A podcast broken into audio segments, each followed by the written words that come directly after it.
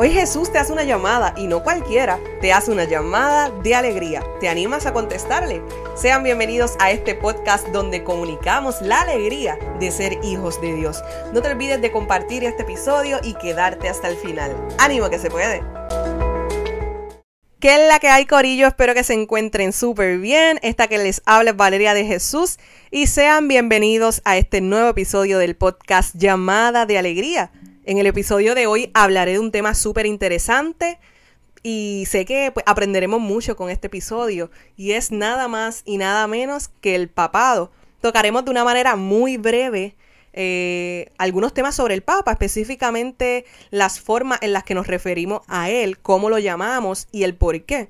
De manera de introducción vamos a explicar primero quién es el Papa, cuál es su oficio y por qué se dice que él es la cabeza de la iglesia. Para esto me dejaré llevar por un documento de la página católica catholic.net que luego pues propiamente subiré a las redes sociales del podcast para que si les interesa puedan leerlo por ustedes mismos.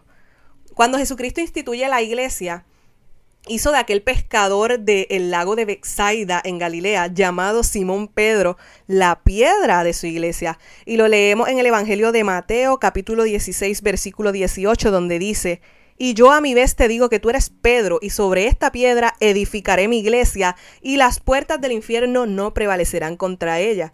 Le entregó además las llaves de ella, y lo leemos en Mateo capítulo 16, versículo 19, donde dice, y a ti te daré las llaves del reino de los cielos. Lo que ates en la tierra quedará atado en los cielos, y lo que desates en la tierra quedará desatado en los cielos. De igual manera lo instituyó pastor del rebaño, esto lo encontramos en Juan capítulo 21, versículo 17, perdón, 17, donde podemos leer cómo el Señor le dice a Simón Pedro, apacienta mis ovejas. Y precisamente el Papa no tiene otro oficio que el de ser depositario de las llaves de la iglesia y pastor del gran rebaño que forma la iglesia católica. El catecismo de la iglesia católica en el numeral 881 nos dice, el Señor hizo de Simón al que dio el nombre de Pedro y solamente de él, la piedra de su iglesia. Le entregó las llaves de ella y lo instituyó pastor de todo el rebaño. Este oficio pastoral de Pedro y de los demás apóstoles pertenece a los cimientos de la iglesia y se continúa por los obispos bajo el, bajo el primado del Papa. Es por eso que el sumo pontífice se le conoce como el sucesor de San Pedro y a los obispos se le conoce como los sucesores de los apóstoles. Y esta sucesión de personas desde San Pedro hasta nuestros días se ha continuado a través de 21 siglos en la persona que todos conocemos hoy como Santo Padre, como Papa o como Sumo Pontífice de la Iglesia Universal, de la Iglesia Católica. Y puede que tú te estés preguntando, ¿por qué todos estos nombres? ¿Por qué además de decirle Papa, por qué además de decirle Sumo Pontífice, también se le dice Santo Padre? Y yo estoy segura que probablemente has visto alguna entrevista donde le hayan dicho al Papa Francisco o a cualquier otro Papa, o, o le hayan hecho una pregunta y se refieran a él como Santo Padre. Y quizás de una manera curiosa, genuina, ¿Te has preguntado por qué le dice Santo Padre? O si no eres católico, también te has hecho esta pregunta muchas veces. Si lo que nosotros vemos es un humano más. Si lo que nosotros vemos es alguien como yo. Si lo que nosotros vemos es alguien que sigue siendo pecador, que no es un santo, entonces ¿por qué se le dice Santo Padre? ¿Por qué se le llama su santidad? No sé si han escuchado ese término, pero muchas veces se le dice su santidad.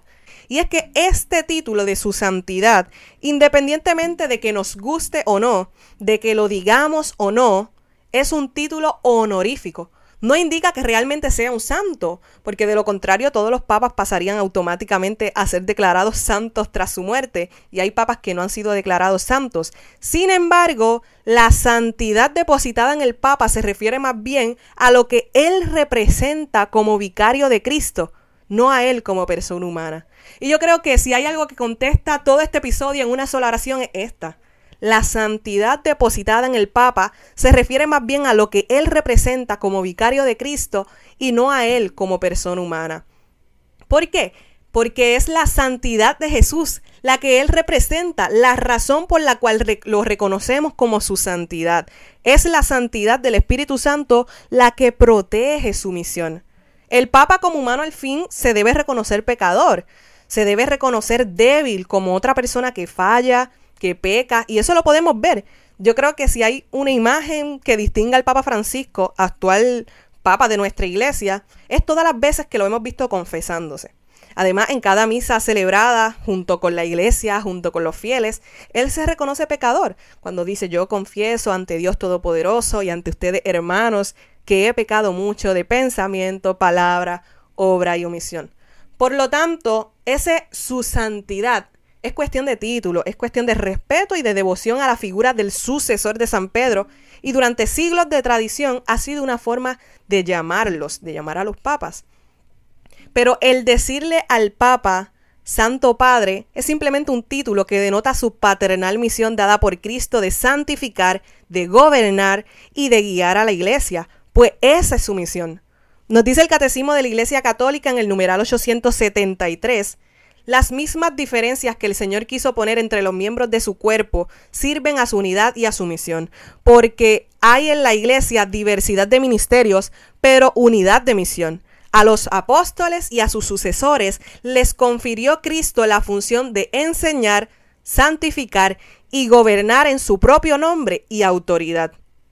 Pero otra pregunta que quizá muchas personas pueden hacerse también cuando se habla del Papa es, ¿por qué, vamos a ponerlo de esta manera, ¿por qué representa una figura tan importante para nosotros los católicos? ¿Será que nosotros adoramos al Papa? Suena toda una locura, lo sé, pero lamentablemente puede ser el pensar de muchos.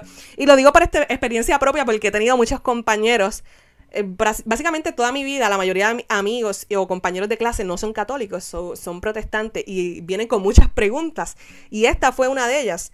Y creo que sería muy tonto pensar que adoramos al Papa, independientemente de, de, que sea bueno, de que sea malo, de que nos agrade o no, de que estemos de acuerdo con todo lo que él dice o que diferamos con algunas cosas, nosotros debemos respetarle por ser representación de Cristo aquí en la tierra, por ser vicario de Cristo en la iglesia, pero no lo adoramos. Eso debe quedar bien claro. Ahora cabe destacar otro punto muy importante respecto a este título de Santo Padre. Y es que sería un grave error decirle al Papa Padre Santo. ¿Por qué? Porque ese nombre le corresponde solo a Cristo. Por lo tanto, no es lo mismo decir Santo Padre a Padre Santo. La página católica Aleteia nos explica que con este título de decirle al Papa Santo Padre, no se le está igualando a Dios ni se le está dando un carácter de divinidad al Papa.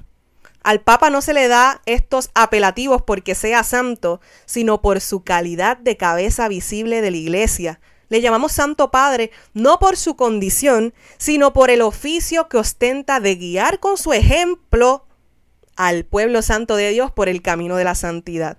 Nosotros le llamamos a nuestros párrocos padre. ¿Por qué? Por su paternidad espiritual, porque ellos resultan ser como nuestros padres, nos aconsejan, nos guían, nos dirigen, nos pastorean, o se supone que sea así, que, que, nos lleven al camino de la salvación. Y si a un sacerdote nosotros le decimos padre, pues la iglesia le llama santo padre al papa, por ser él el querido por Dios y por la invocación del Espíritu Santo por parte del colegio cardenalicio. Y muchas personas sacan de contexto Mateo capítulo 23 versículo 9 donde se dice, ni llaméis a nadie padre vuestro en la tierra, porque uno solo es vuestro Padre, el del cielo. Pero con esto lo que se nos quiere decir o lo que nos pide Jesús es que nadie ocupe el lugar de Dios, quien es nuestro verdadero Padre. Y respecto a este tema, pues quiero cerrar con un punto muy importante y una conclusión. Como muchos predicadores, muchos sacerdotes, muchos papas, incluso en varios episodios de este podcast hemos dicho, la santidad es una llamada universal de Dios a la iglesia y a todos los fieles. O sea que la santidad es un llamado para todos. Hay papas que luego de su muerte han sido declarados santos, hay otros que no.